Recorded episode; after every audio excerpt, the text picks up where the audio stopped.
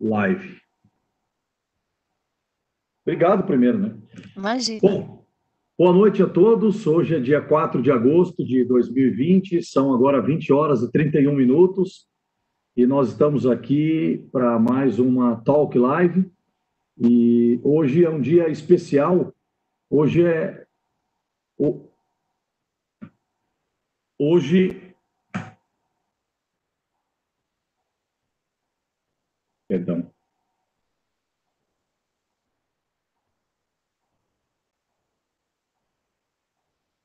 Agora sim.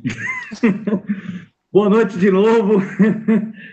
Hoje é um dia especial. Hoje é aniversário da nossa amiga Ana Machado, a nossa colega idealizadora desse projeto, a qual eu parabenizo.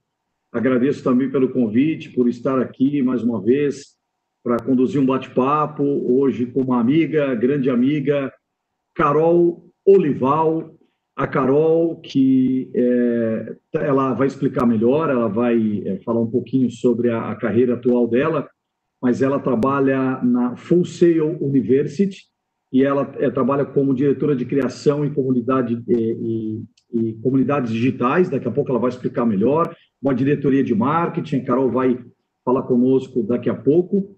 Eu agradeço a presença de todos, agradeço aqueles que se inscrevem, que, se, que compartilham o conteúdo, que ativam as notificações. Nós estamos bem contentes com a participação, com a colaboração de todos. Convidamos vocês para daqui a pouco também transmitirem as perguntas para nós. E a Carol vai falar hoje conosco sobre economia criativa, um tema muito bacana, um tema inovador. Eu quero então eh, desejar uma boa noite para a Carol, desejar a ela boas-vindas aqui na Talk Live e passar para a Carol a palavra. Seja bem-vinda, Carol. Muito obrigado. Uma boa noite. Muito boa noite. Muito obrigada pelo convite. Estou super feliz de estar aqui, honrada com o convite. Vou começar explicando o que eu faço, que eu sei que é, é diferente né, do, do que as pessoas estão acostumadas a ouvir. O meu cargo, em inglês, eu estava explicando para o Reinaldo antes da gente entrar, né? Que ele não tem muito uma tradução aqui para o português. Então, eu falei, em português eu me apresento como diretora de marketing, mas não é isso, na verdade, o que eu faço. Eu sou Community Outreach Director da Full Sail University, que é uma universidade que fica em Orlando, na Flórida, nos Estados Unidos. A gente já tem 41 anos no mercado. Eu estou trabalhando na Full Sail já há mais de quatro anos. Me apaixonei pelo negócio da Full Sail, porque são carreiras extremamente diferentes e tive a felicidade de ser chamada pela Full Sail para poder desenvolver comunidades digitais. Então, outreach é um termo meio, a tradução mais próxima de outreach é promoção. Então, eu faço promoções nas comunidades digitais. Que comunidades? No meu caso, como eu estou aqui no Brasil, sou brasileira e moro em São Paulo, eu falo diretamente com a comunidade brasileira interessada em conhecer mais sobre a Full Sail University e interessada em conhecer mais sobre o mercado da, da indústria criativa, da economia criativa, que é um pouco o papo que a gente vai ter hoje, né? O que, que é essa indústria criativa, quais são as carreiras que essa indústria permite e como é que o mercado hoje absorve isso. Então, queria começar definindo aqui com vocês o que é o conceito de economia criativa. Esse conceito varia muito de país para país. Aqui no Brasil existem dois modelos que definem é, economia criativa. O, o, o conceito que eu mais gosto e que eu acho mais simples da gente lembrar, exatamente porque ele é simples, é o que define a economia criativa como o setor econômico que é formado pelas indústrias que usam como insumo principal a criatividade.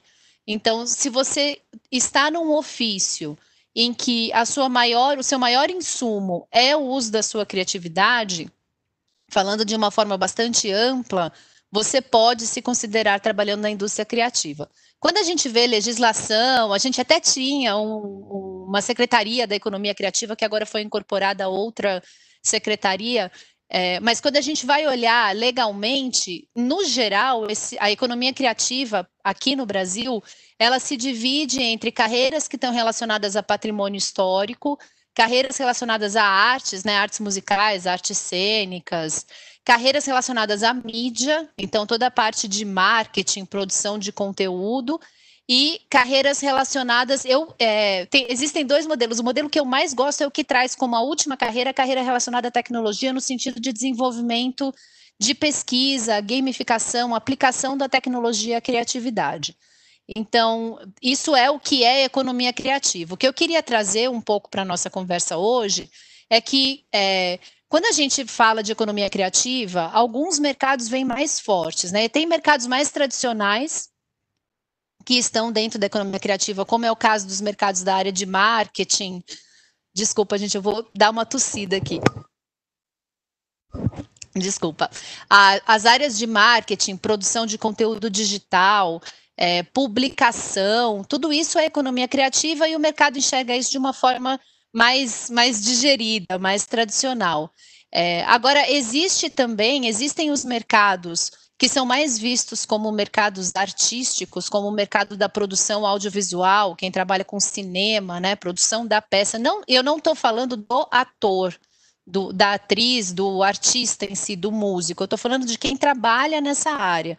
Então, estou falando também do ator, da atriz, do músico, da banda, mas eu estou falando do engenheiro de som, eu estou falando do cameraman, eu estou falando da, do técnico de iluminação, estou falando do diretor de fotografia, todas essas carreiras que estão envolvidas dentro desse mercado.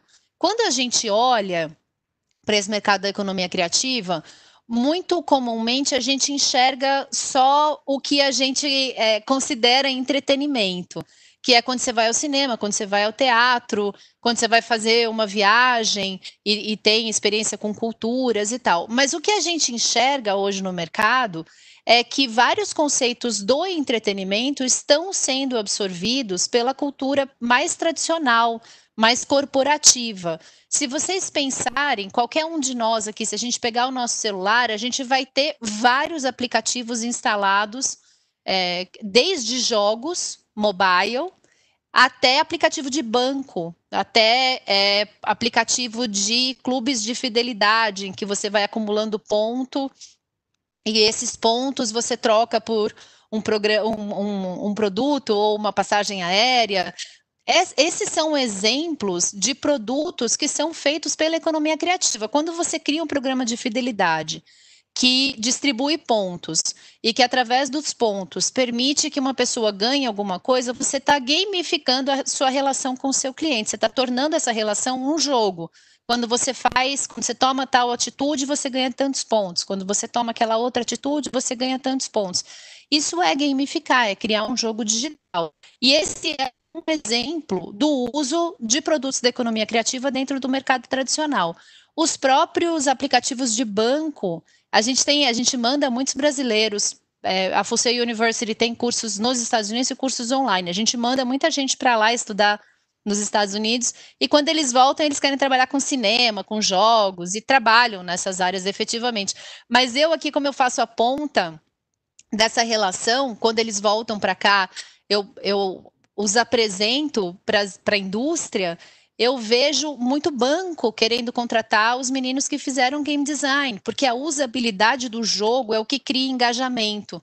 E você precisa de engajamento até no aplicativo do banco. Tem que ser fácil de usar, tem que ser divertido. Se tiver uma gamificação, mais gente vai usar. Então, quando a gente fala de economia criativa, a gente precisa entender que ela não está longe, ela não está no mercado de só de entretenimento. Ela pode e deve ser trazida para o nosso dia a dia nos âmbitos mais comuns e corriqueiros que a gente possa pensar. E daí tem mais uma reflexão que eu sempre gosto de fazer, que é quando você tem o, o seu negócio e você vende um produto ou um serviço, é, você cria uma base de clientes. E um cliente, por conceito, é aquela pessoa que troca dinheiro pela compra de um produto ou de um serviço. Quando você olha a carreira de um influenciador digital, por exemplo, que é uma pessoa inserida dentro desse mercado da economia criativa, é, ele vende muito produto e muito serviço e ele tem também uma base de clientes, mas ele tem mais do que clientes, ele tem fãs. E, e, são as mesmas pessoas, mas elas se relacionam com esse influenciador de uma forma diferente, porque existe uma relação de referência, de admiração, da pessoa acreditar naquilo que está sendo falado, né? Sentir é, que, vê, que, que aquela relação é uma relação idônea, uma pessoa em que se pode confiar, uma pessoa que você admira, por qualquer motivo que seja, né? E estamos falando de vários tipos de influenciadores. Tem os influenciadores mais que são mais de, de moda, né? Os próprios pessoal que joga e que enquanto está jogando vai conversando, que a criançada escuta muito. As crianças hoje em dia mais veem os, os gamers jogarem do que jogam elas mesmas, né? Isso virou uma tendência. Então existem esses influenciadores, mas também existem os influenciadores corporativos de marcas de luxo que trazem essa credibilidade. E, e uma das reflexões que eu gosto de trazer sempre é que o entretenimento ele não é só o que a gente faz quando a gente vai ao cinema, vai ao teatro. O entretenimento é tudo que a gente faz quando a gente está com tempo livre. É tudo aquilo que a gente escolhe fazer no nosso tempo livre pagando para fazer. Né? Não só você não espera receber, como você ainda paga. E todas as vezes que a gente pode transformar um momento de interação do nosso cliente com a nossa marca, com o nosso produto, com o nosso serviço, numa experiência de entretenimento, a gente eleva a relação que o nosso cliente tem com a nossa marca. E aos pouquinhos, a gente tem a possibilidade de transformar esse cliente num fã. E aí o, a relação ela cresce exponencialmente, porque já não é mais só uma relação de troca, passa a ser uma relação de identificação, que é o que a gente vê, por exemplo, com quem é fã dos produtos da Apple. Né? É mais do que o produto em si, é a relação de fidelidade com a marca. É, as pessoas que correm, que são, que, ou os esportistas que só usam produtos de uma determinada marca né, as roupas de corrida, os tênis de corrida, essa fidelização, ela cresce muito além do produto ou do serviço em si. Ela vem com todo esse pacote de, de referência. E hoje em dia, para você poder ser uma referência, ser ouvido, ser conhecido, você precisa conseguir transformar o seu conhecimento e as interações dos seus clientes em pílulas, agora com o Covid, digitais de entretenimento. Então, é um vídeo, que o teu cliente assiste na hora livre dele para ouvir falar, para ouvir você falando do teu negócio, ou é, outro dia eu dei uma palestra e, e tinha uma pessoa com que tinha um restaurante, ela falou: ah, mas o meu restaurante eu vendo comida, como é que eu transformo isso em entretenimento? Todos os restaurantes vendem comida, né? As pessoas vêm por causa da comida. O meu entretenimento é a comida.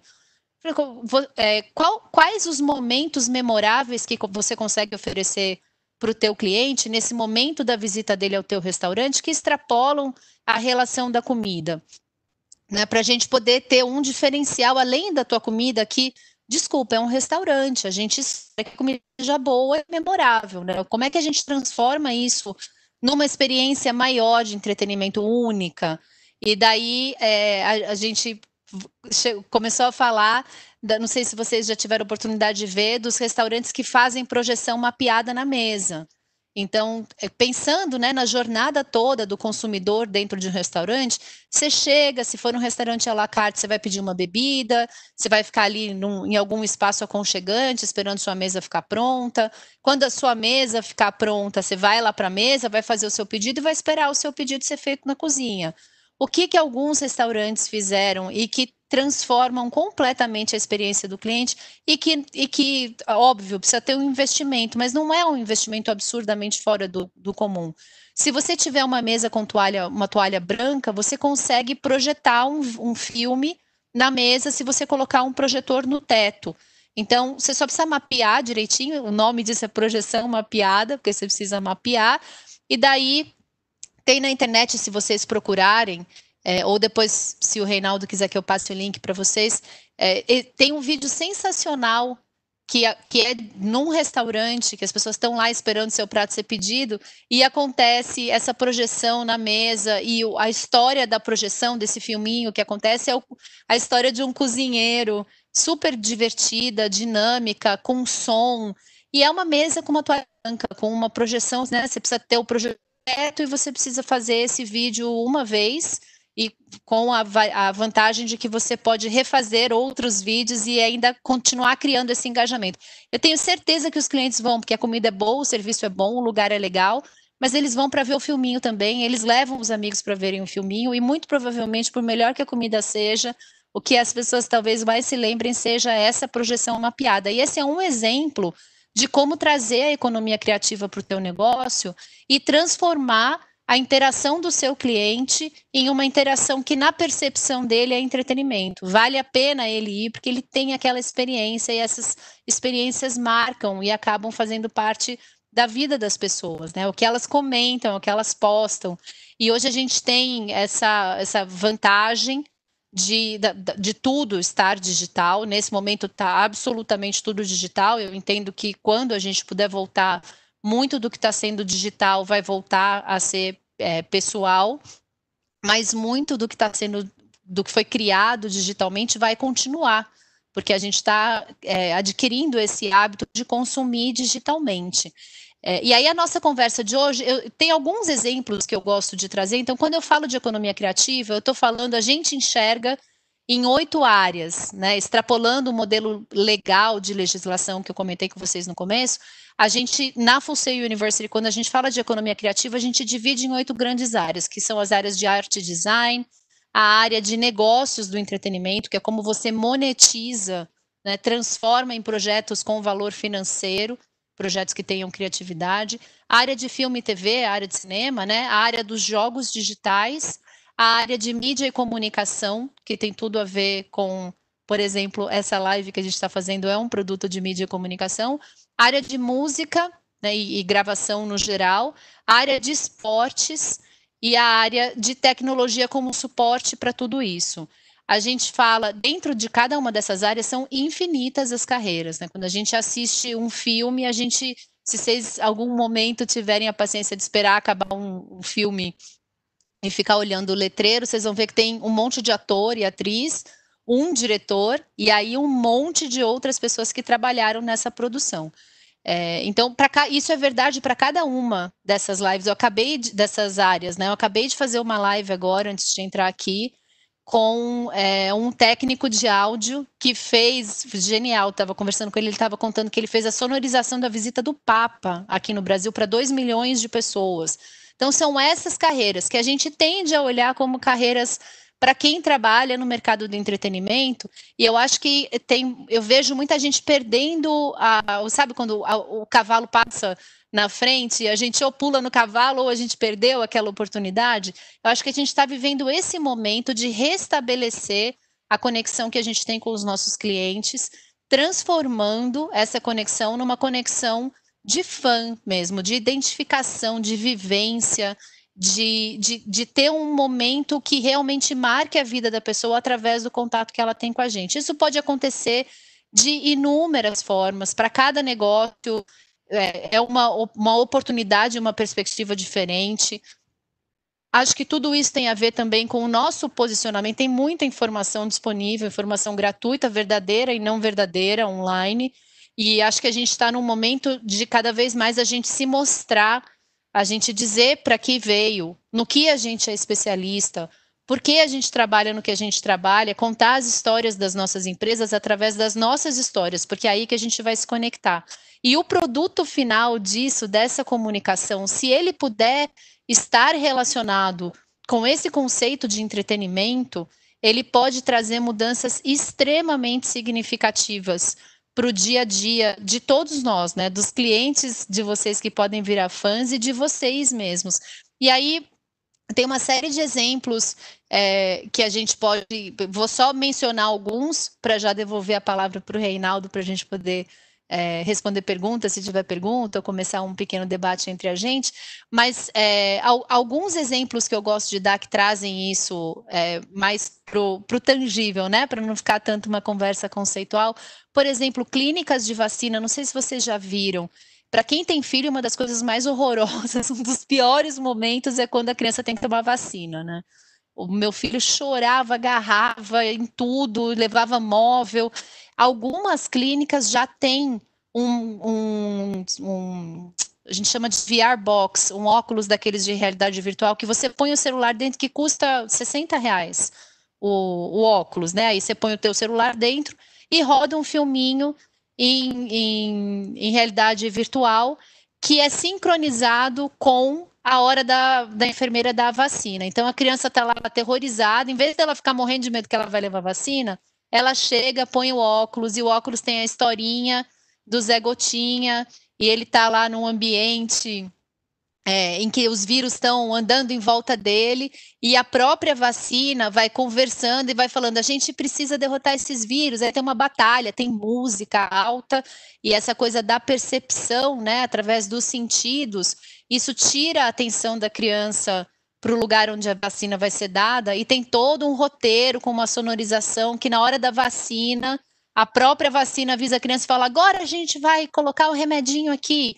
E aí toca uma música nessa hora, a enfermeira dá a vacina.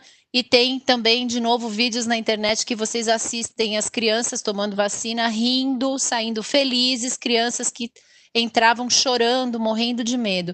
Então, quando eu falo da, de carreiras em economia criativa e quando eu falo da transformação do mercado e de trazer essa potencialidade do entretenimento para dentro dos nossos negócios, eu falo de oportunidades assim, que não são astronomicamente caras, que envolvem vontade da gente entender a jornada do consumidor e de quais momentos a gente poderia potencialmente transformar numa experiência de entretenimento, de prazer, de escolha, né? Eu estou aqui porque eu quero e nessa hora o cliente passa a não mais comprar o, o, o, teu produto ou o teu serviço, ele compra você, ele compra o conceito do que a tua marca é, do que você é, e ele passa a não comparar mais preço, porque quando a gente desenvolve essa relação, a gente não, o, o parâmetro não é o preço, é a relação.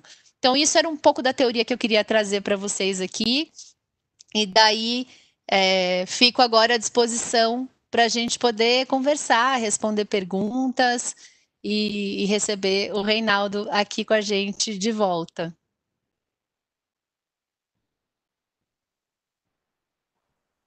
Muito bom, Carol. Parabéns aí pela explanação. Muito obrigado pela, pela tua experiência compartilhada aqui conosco. É, eu, eu me atrapalhei um pouquinho no começo, porque eu estava me ouvindo. É, então, agora, vamos botar no, nos eixos aqui. Bom, é, muito obrigado, parabéns, a tua explanação foi fantástica. É, eu, eu, tenho falado, Carol, que é, é uma, uma, um jargão já virou isso, que a internet tem muito conteúdo. Né? A internet, é, as redes sociais, é, ou seja, existem muito é, conteúdo, existe muito conteúdo compartilhado, né? É criado e compartilhado.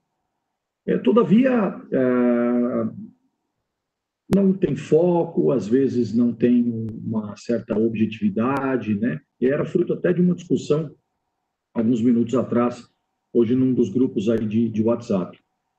E, e, o que eu uh, percebo aqui na sua, na sua explanação, na sua rápida explanação, né? a gente também comenta aqui que esse nosso bate-papo ele não tem por objetivo esgotar os assuntos, né? São sempre assuntos muito ricos, né? Assuntos é, cuja profundidade é, é requerida, né? É, e, não dá para deixar de, de, mencionar isso aqui, é, até para que as pessoas possam realmente buscar mais informações.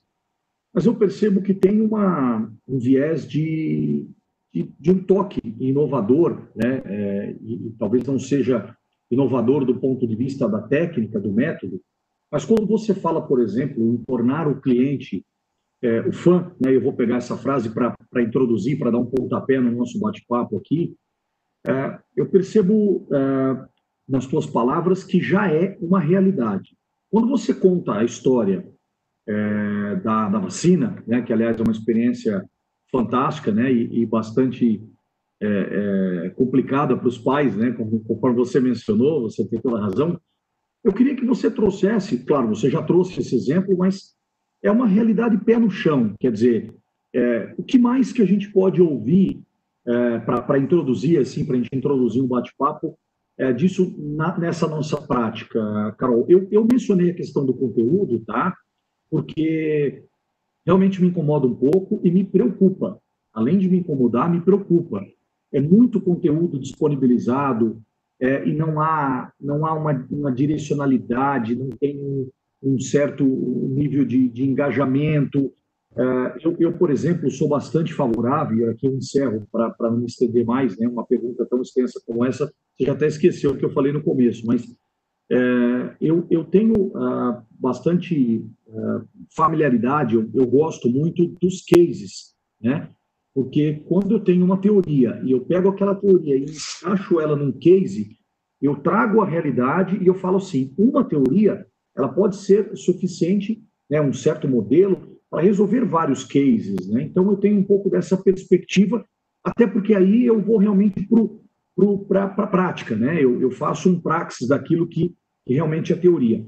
O que dessa, é, dessa questão toda, você deu o exemplo da vacina, o que mais que você pode trazer para nós aí de, de, exemplos práticos, Carol, dessa história de, de da experiência realmente que, que foi é, é, relatada por você aí para a gente começar um bate-papo, Carol? Então, Reinaldo, eu acho assim, é, primeiro falando da questão da criação de conteúdo, né? Eu acho que a gente está vivendo a era, a gente não pode esquecer, né? A gente está vivendo a era das fake news. A gente está vivendo a era em que a gente precisa cada vez mais ver desconfiando. Então, isso é, isso é muito ruim, porque a gente ainda não está educado para isso. Ainda a gente recebe muita mensagem, a gente perde ou ganha uma eleição por conta de mensagem de WhatsApp. Né? É, então a gente precisa desenvolver uma educação nesse sentido. Por outro lado, essa democratização da possibilidade de você criar o seu conteúdo, qualquer um de nós pode abrir o computador e sair falando. Eu acho que isso tem as suas vantagens, isso democratiza a possibilidade de você ser ouvido. Você não precisa ser super famoso, você não precisa ter um monte de dinheiro, é, você precisa ter uma estratégia, alguma coisa para falar.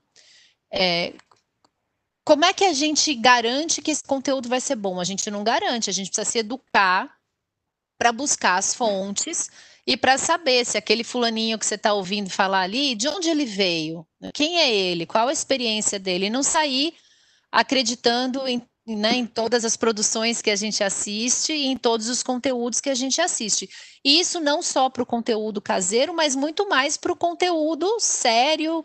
É, um, a gente está agora com um, uma super investigação do presidente criando é, conteúdos falsos, uma rede de conteúdos falsos, né? Então, assim, é, esse é um problema muito grande que a gente está vive, vivendo nesse momento, falando não só aqui no Brasil, né, no mundo. É a nossa era. É, então, isso só para te responder sobre a qualidade e o volume das informações que estão aí. Sim, precisamos nos educar, não só para escapar desses pseudo. Todo mundo é especialista em tudo né? Então, vamos pesquisar antes e perder. Esse é o nosso dever de casa, né? Ninguém te obriga a assistir o conteúdo. Você assiste porque você buscou aquele conteúdo. Então, vamos perder um pouco essa ingenuidade de acreditar em tudo que a gente está vendo e buscar bases. É, falando de case, eu adoro falar de case também, porque eu acho que o case traz isso para a realidade, né? Isso, o case torna mais real, mais possível, mais fácil de entender é, e mais plausível as, as hipóteses todas que a gente está tá conversando. É, eu, eu ainda vejo o, essa coisa da realidade virtual e da realidade aumentada, as pessoas olhando isso como. Não sei se vocês assistiram aquela série Black Mirror do, do Netflix. Se vocês não assistiram, assistam, porque é uma série genial. Que cada episódio ela não tem, é, não é uma sequência, cada episódio é único e cada episódio traz um caso é, hipotético de, desse tipo de problema, né? De como a gente trata o excesso de informação, como a gente trata o excesso de segurança ou a falta de segurança digital.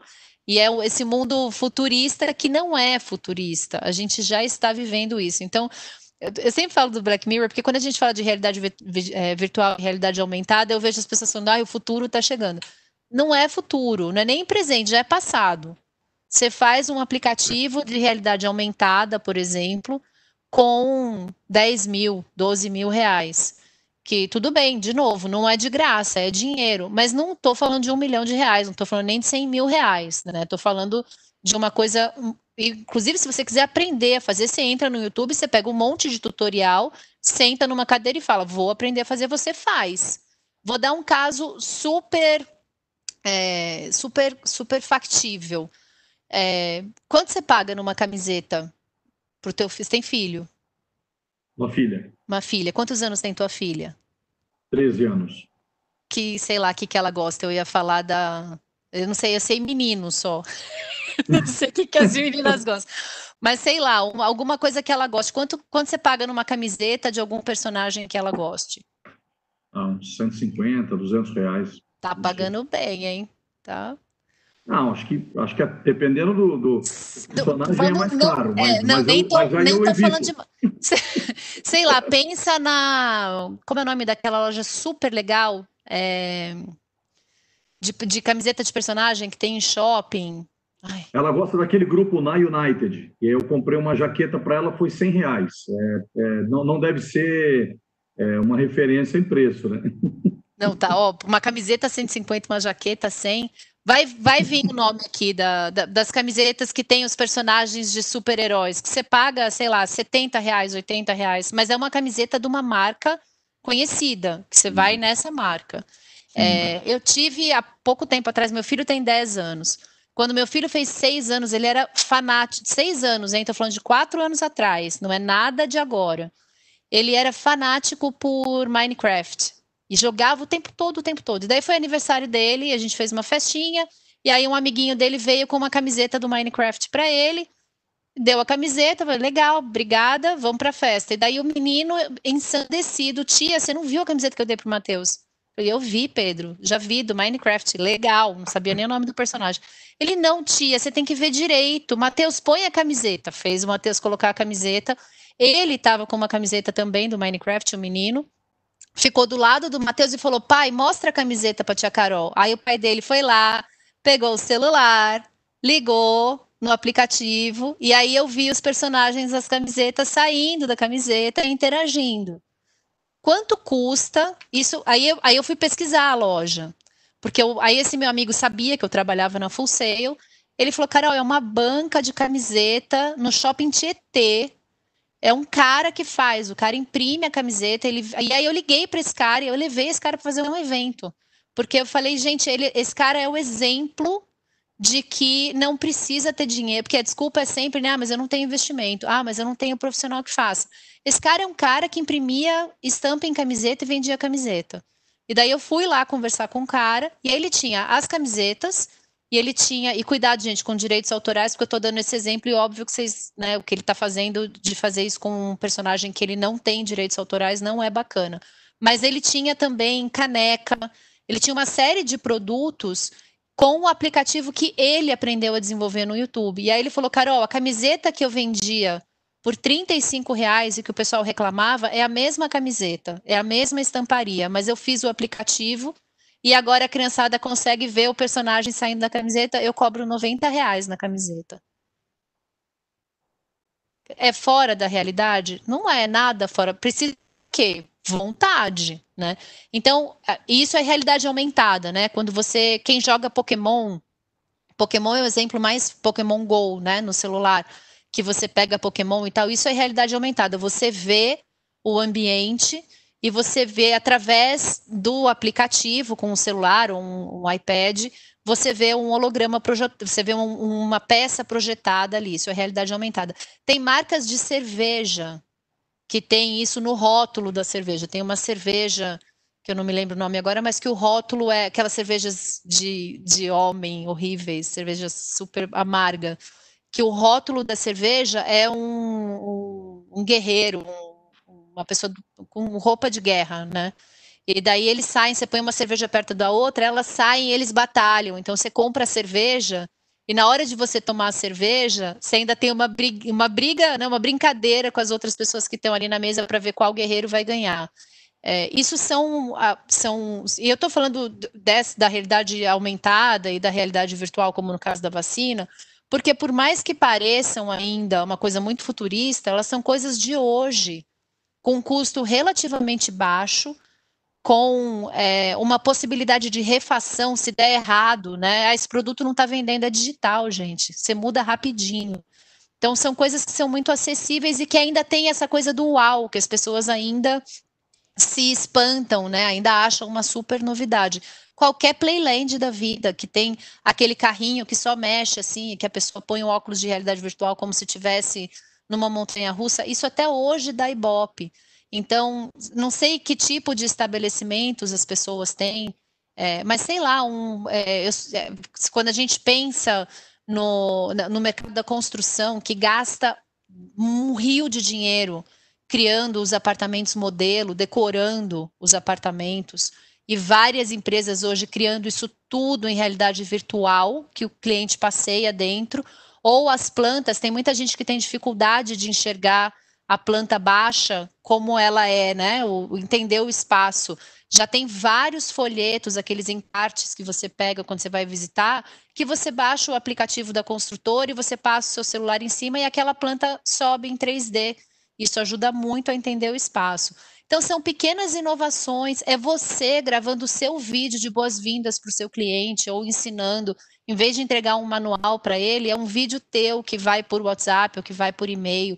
É uma lista de transmissão em que você dá mais dicas, né? É, é tão, são coisas tão simples, mas aí a diferença é você fazer, não sair fazendo, atirando para tudo que é lado, né? É fazer de forma estruturada. Senta, pensa, olha alguns exemplos, principalmente olha para dentro, enxerga onde é que você realmente tem expertise e consegue entregar com qualidade, para não cair no caso de mais um material de internet que é, é que, que, não tem conteúdo, que é, que é, que é liso, que é frouxo. Né? Então, olhar para dentro enxergar onde estão os teus pontos fortes e onde está a jornada do teu cliente. E nesses momentos é onde você vai encontrar esses, esses períodos mais propícios para inserir esse elemento de entretenimento.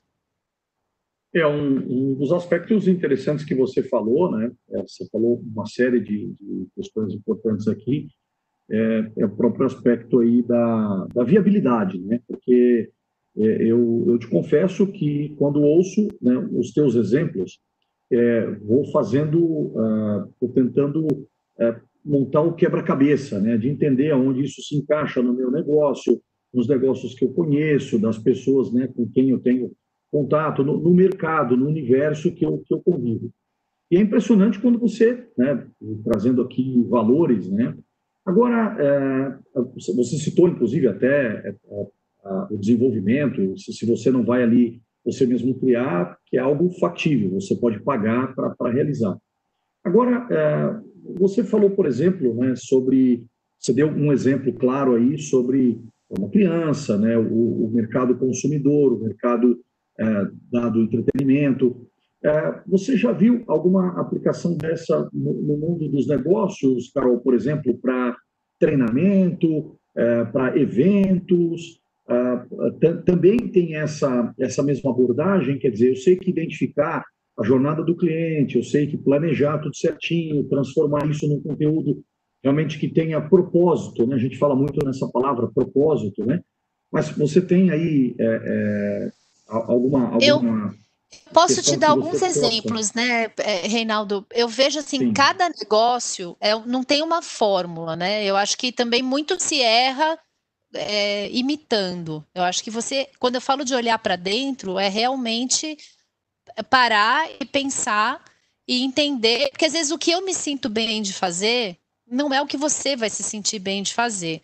Então, tem gente que sabe muito, mas não gosta de ficar na frente da câmera. Então, como é que você vai é, transformar isso, no, o, conhecimento dessa pessoa, numa série de lives ou num tutorial de como usar melhor o produto, né? Então, você, você precisa realmente enxergar o teu negócio. Vou te dar um exemplo é, de uma coisa que eu fiz aqui para trazer essa. Porque não precisa ser digital, né? Que hoje nós estamos nesse ano covidiano bárbaro.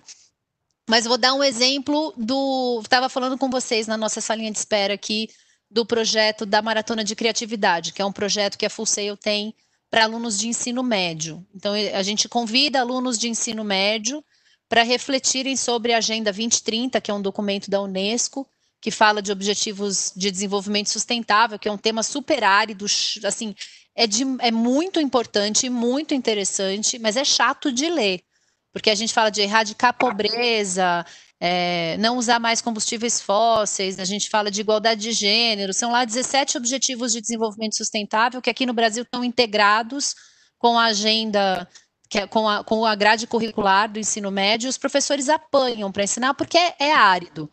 A maratona de a gente pensou como é que a gente. Eu preciso falar com esses jovens de, pensando, dando o insight do meu negócio, tá? Eu, Carol, trabalho para a Full Sail, eu preciso encontrar jovens que queiram estudar na universidade. Onde estão esses jovens? em momento de escolha de carreira. Quando eles escolhem carreira? Quando eles estão terminando o ensino médio. Legal, então eu quero fazer uma ação para ensino médio. Escolas, posso fazer uma ação para ensino médio? Não.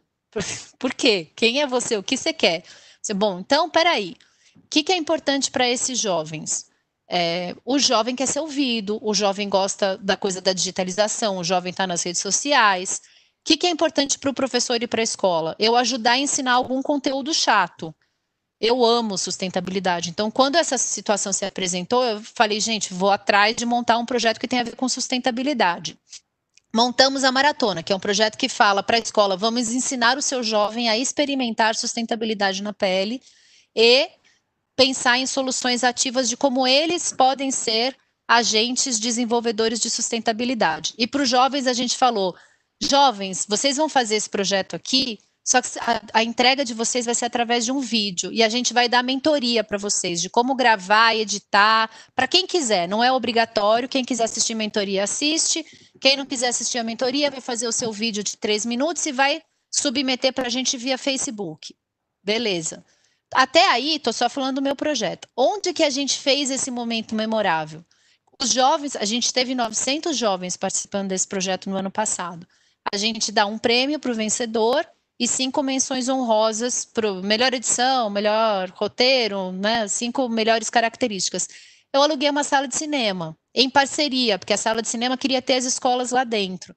E onde ficou o meu momento memorável? Os jovens foram todos convidados, os, que, é, os jovens e as famílias dos jovens e as escolas da, que, que ganharam o primeiro prêmio em menção honrosa foram convidados para assistir o filme deles, produzidos por eles, numa sala da Cine System, que ganhou a melhor sala de São Paulo.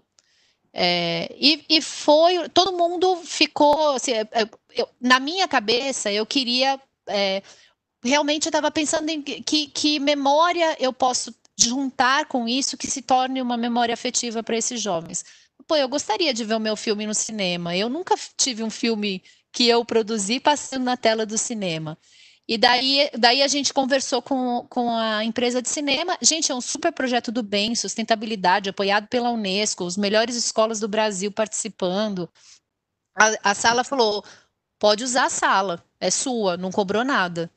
E daí esses jovens assistiram os seus vídeos lá. Um dos vídeos foi um vídeo que um menino do Colégio Bandeirantes entrevistou um garoto que morava numa comunidade. O tema do menino era falta de saneamento básico.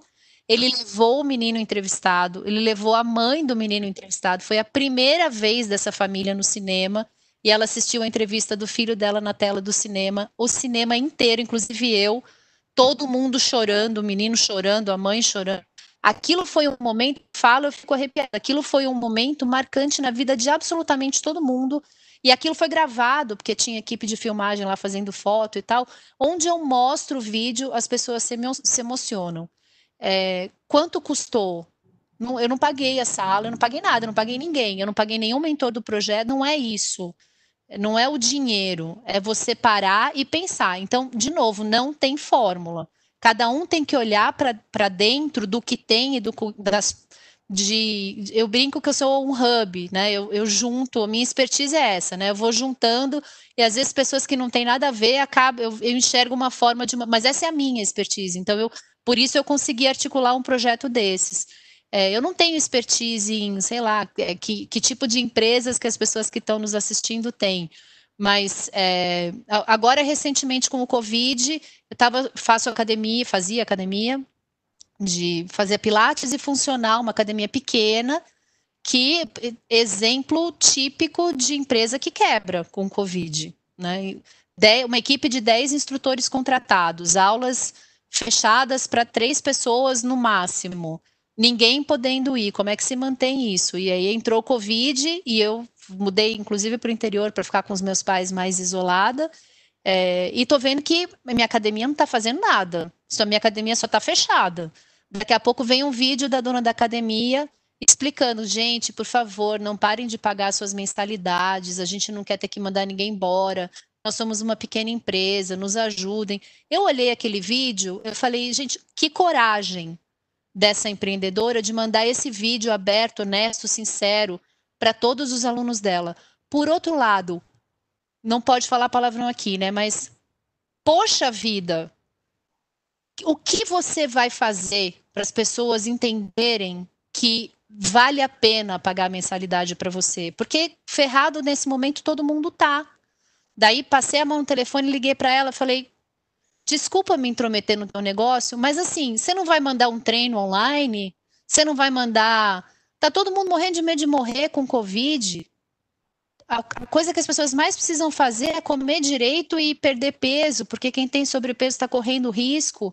Você tem toda a expertise do que as pessoas podem fazer em casa. Você vai só pedir para pagar a mensalidade e não vai ajudar a gente a ficar em forma, a perder peso, não vai fazer, sei lá, uma live com um nutricionista, não vai cria conteúdo, você tem todo... e aí agora, aí ela começou, ela encontrou esse formato de fazer, ela não mandou ninguém embora, a gente recebe dois treinos por dia, um de funcional e um de pilates, pelo WhatsApp, com bonitinho, com vídeo, com a sequência de exercícios é essa. Ela montou uma campanha no TikTok, que a pessoa faz o treino, posta no TikTok, tagueia o estúdio. Então, é, são esses caminhos que, infelizmente, não tem receita. Cada um tem que se olhar e, e, pesquisar, pesquisa teus concorrentes. Tá tudo na internet, né, gente? Entra lá, pesquisa, dá uma fuçada, tem muito material aí à mão e, e faz aquilo que você se sente bem de fazer e onde você vê que você consegue entregar qualidade. Não precisa ser live, não precisa ser é, TikTok, não precisa ser grupo de Telegrama, pode ser também, se for isso, né? Falei pra é, caramba, né, Reinaldo? Não, tá ótimo. Eu só ia, eu só ia comentar que realmente aquilo que nós havíamos é, tentado nos comprometer no começo, eu já vou furar total, que é ficar nos 40 minutos. Tá? Então, já, já passamos oito. É, já passamos oito, mas se você me permite, a gente toca mais um pouco aqui, tem algumas claro. perguntas. Vamos lá. É interessante que é, você comentou desse, desse projeto, né, da sala de cinema, do, de toda essa essa questão. Ele, ele, esse material ele fica disponível. Você usa, por exemplo, é, professores podem usar, escolas. É, como que é esse esse conteúdo, Carol? Quer dizer, ele pode ser compartilhado.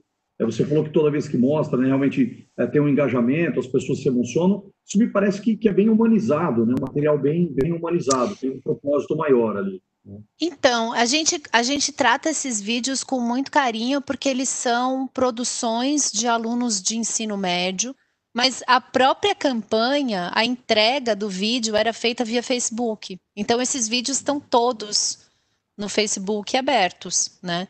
É, então, depois, se você quiser, te mando os links. Tem vídeos lindíssimos que a gente olha e fala como é que uma pessoa do ensino médio fez isso. A gente teve na primeira edição de a gente teve um debate muito engraçado entre os jurados, porque a gente começou a assistir os vídeos e a gente falava: isso aqui não foi feito por aluno, isso aqui não foi feito por aluno. Aí chegou uma hora que a gente olhou um para o outro e falou assim: mas não é possível, né? Que a gente, como é que a gente está? Quem somos nós para julgar se o aluno fez, se foi submetido e a escola submeteu? Vamos, vamos julgar, porque é, vamos considerar que é vídeo de aluno e vamos, porque os vídeos estavam muito bons. E aí a gente ligou para. Mas tinha imagem aérea. E daí a gente falou, pô, imagem aérea não dá, daí já é demais, né? Daí a gente ligou, foi para o Colégio São Luís, a gente ligou, falou, olha, a gente está com dúvida nos vídeos. E aí o coordenador de São Luís falou, esses alunos foram presos, porque eles subiram um drone na Avenida Paulista para fazer essa imagem. Os caras que fizeram mesmo, eles tinham drone, eles subiram drone, eles foram pegos por segura por policiais que estavam lá na Paulista, porque não pode subir drone na Avenida Paulista, e é um negócio impressionante a produção desses alunos. Eu te perguntei, e até gostaria, sim, se você puder depois compartilhar, a gente sempre fala né, da, das questões da educação, né, da inovação na educação, né, é, o que mais os professores podem fazer, né, quais são as... É, como mudar essa realidade, né, porque Eu já, já tem alguns anos que eu estudo é, e tem alguns anos que eu venho ouvindo que a educação precisa ser transformada, precisa melhorar, né? Eu, eu, eu acredito que é, pouco se faz, pouco se fala e nada se faz. Muito se fala e nada se faz nesse contexto, né? Então, por isso que eu te falei, essa, então me chamou atenção esse, esse próprio aspecto do engajamento, né? De repente, e aí, é, Carol, eu, eu, eu, digo que são ideias, né, como essa, e eu percebo, por exemplo, que nesse momento de pandemia, o teu exemplo da academia, que é sensacional, é, eu toco muito nesse exemplo, porque eu vejo, né, eu vejo a academia que a minha filha faz balé, eu vejo né, profissionais que lidam conosco, é, faltando criatividade e, e, ficando só no campo do apelo. É, tudo bem que você faça um apelo para que eu colabore com você, mas tá bom, já é muito corajoso você fazer isso, é, é louvável da tua parte, mas é, é, me falta, né, falta esse, esse input aí, né, eu acho que é essa questão. Então, o exemplo da academia é bacana. Então, eu te fiz essa pergunta na, na questão da educação por esse aspecto, né, essas ferramentas, elas podem, é, eu gosto muito da questão de desenvolvimento do senso crítico, é, quando você fala em fake news, por exemplo, né, que é algo que me assusta muito, é, a gente está vendo nos noticiários aí, é, é, que parece que as pessoas passaram de se assustar, pararam de se assustar com as coisas, né?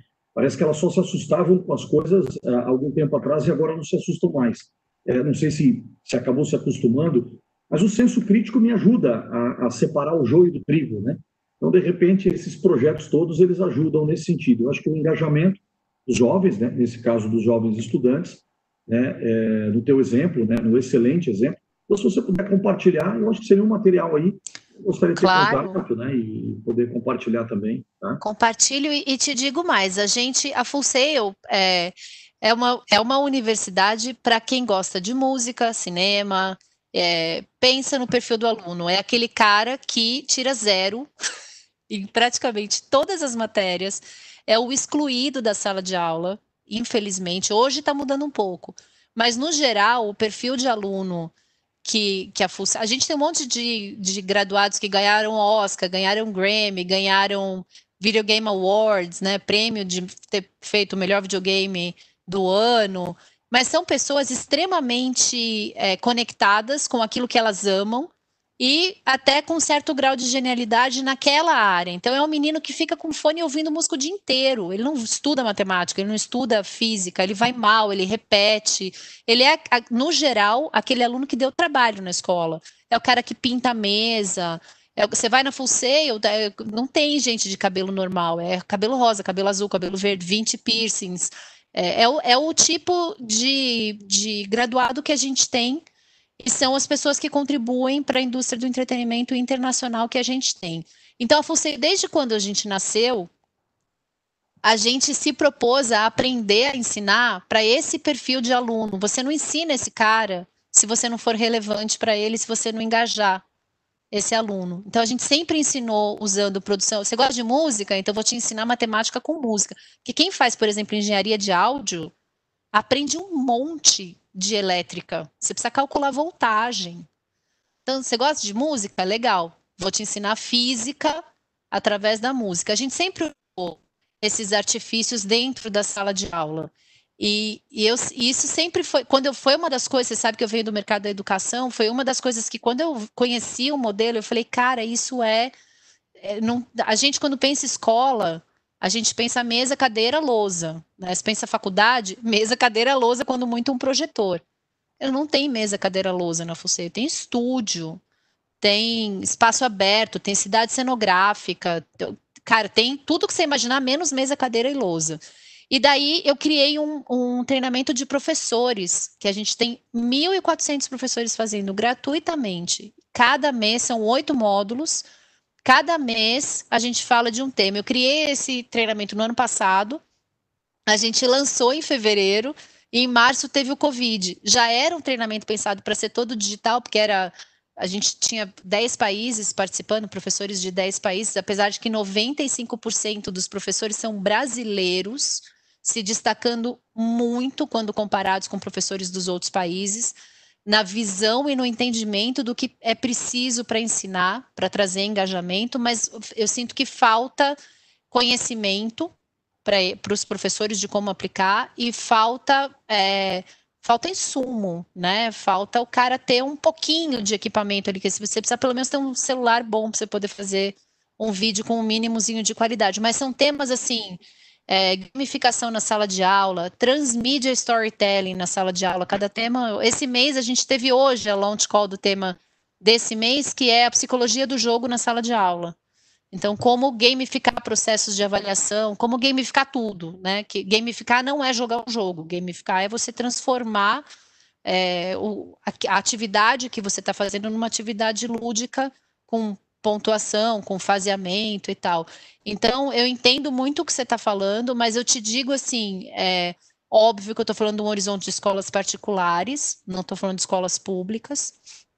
As escolas públicas, o buraco é muito mais embaixo mas nas particulares, as, os professores, ainda mais o Covid, deu um baita empurrão nisso, né? Porque quem achava que ah, não dá para engajar é, online, dançou. Ah, não tem sentido ter que fazer produção de vídeo. Agora tudo virou isso. Então, acho que deu um, um sacode, deu um acordo assim em todo mundo de que não só dá, como tem várias escolas que inventaram várias coisas agora na pandemia e que quando eu pergunto para eles, se amanhã acabar a pandemia e todo mundo puder voltar, você volta 100% presencial? Eles falam, não, tem um monte de projeto que eu criei que tem muito mais sentido ser digital do que ser, do que ser presencial.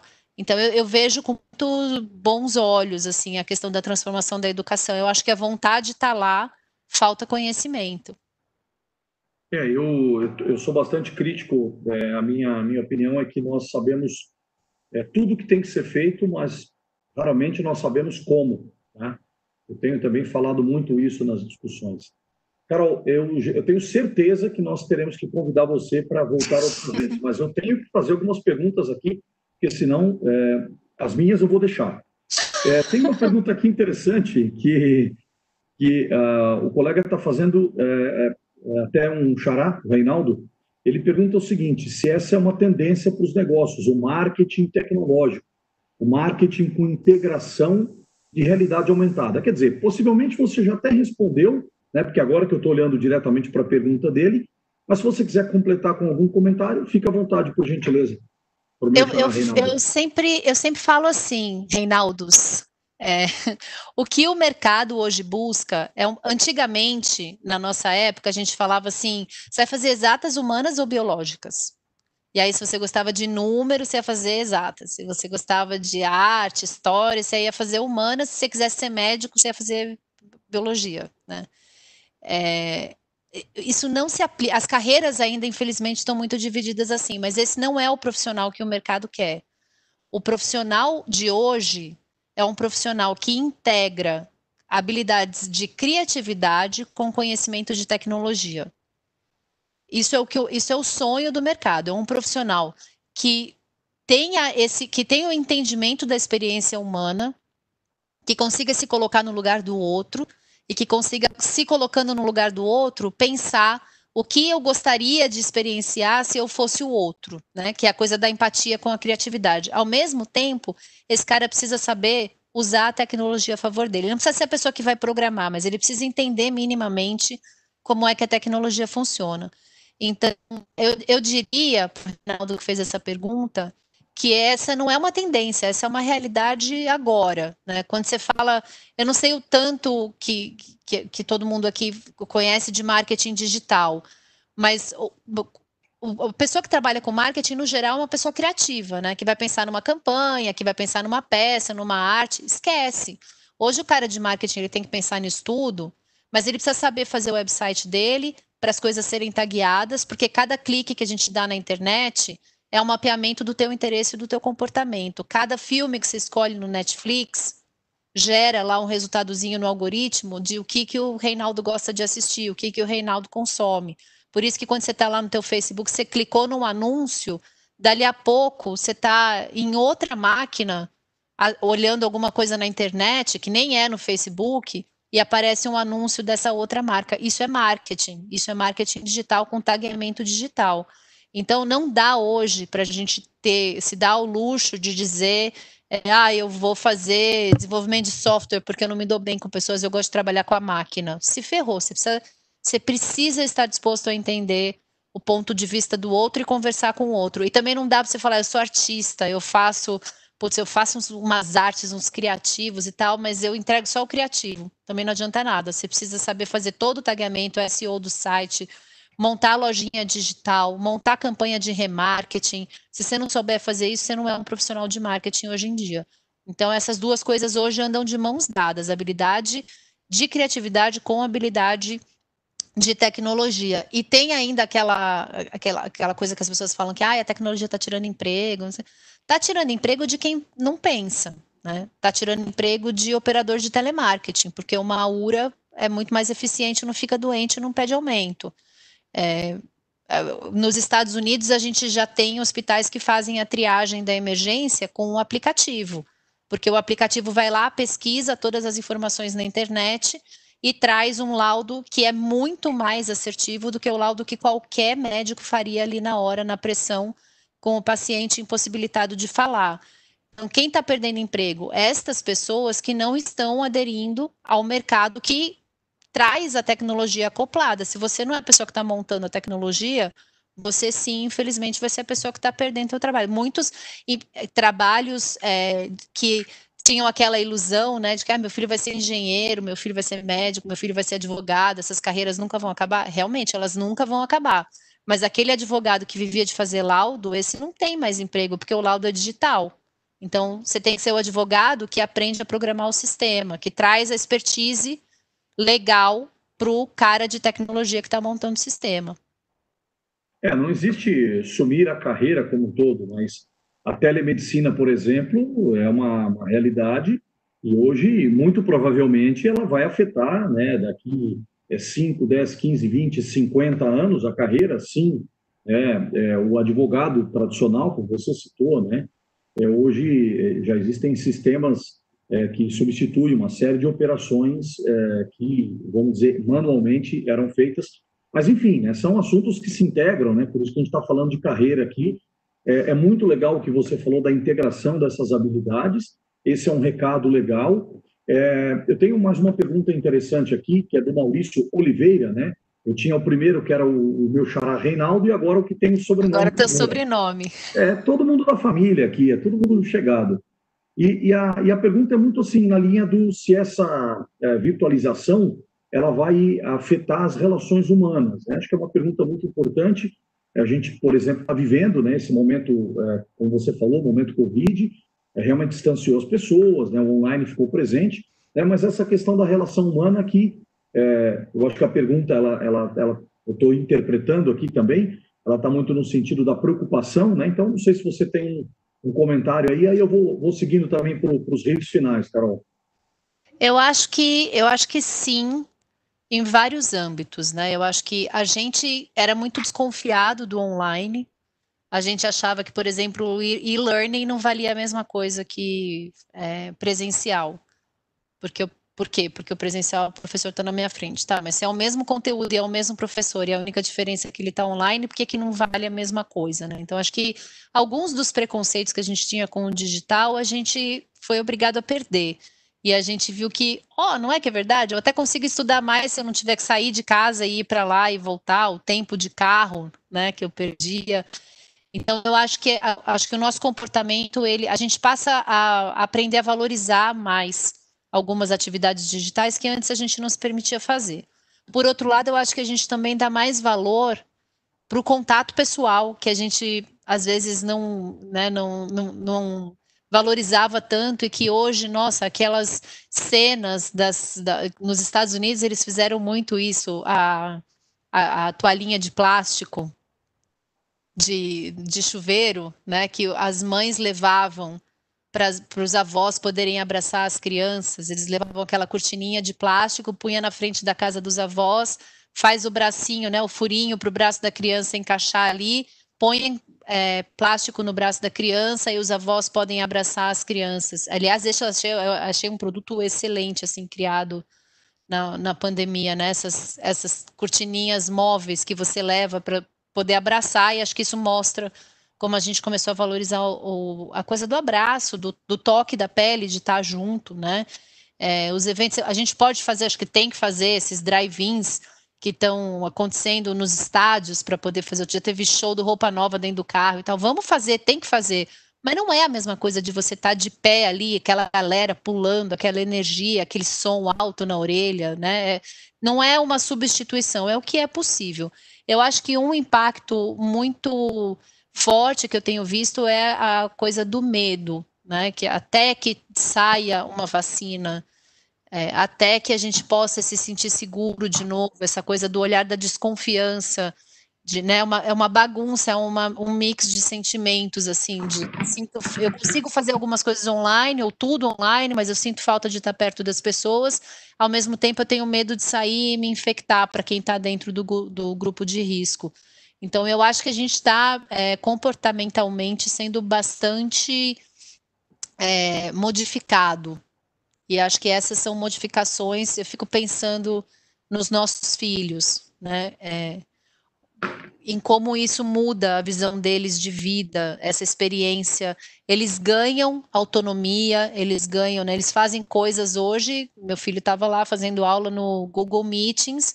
Ele sabe fazer coisas que eu não sei fazer no Google, de abrir fórum e criar apresentação e compartilhar, é tudo no Google Docs e tal. Então é um grau de autonomia, uma maturidade, mas e a relação interpessoal estando perto das pessoas, né? Como é que vai ficar, como eles vão ser afetados? Acho que essa geração é uma geração que quando tiver 20 anos vai ter sido uma geração bastante impactada, mais ainda do que a gente, e vai ser uma geração com uma mudança comportamental em relação à nossa.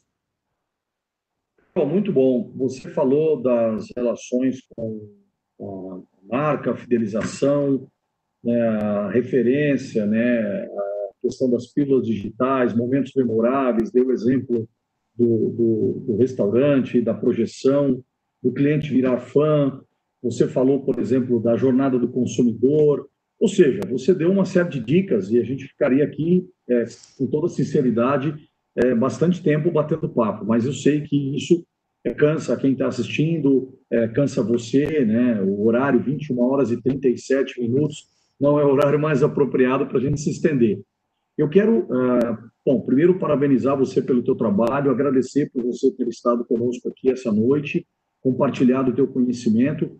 Nós temos é, comentado aqui no canal, aqui no, no, canal da Talk Live, que é, é, conteúdo tem muito na internet, né? E, conforme eu abri dizendo, e que nós temos conteúdos práticos para serem usados amanhã às 8 horas da manhã.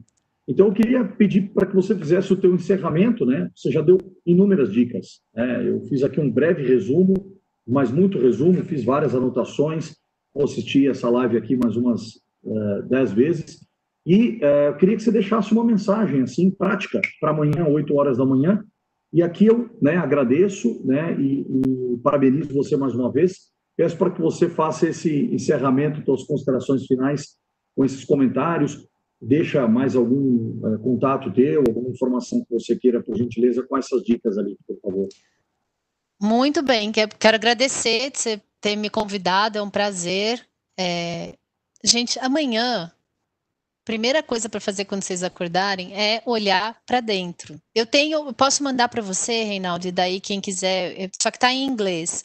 Eu tenho um modelinho de planejamento estratégico de marketing que está em PowerPoint, cada slide com o que tem que ser colocado dentro do slide.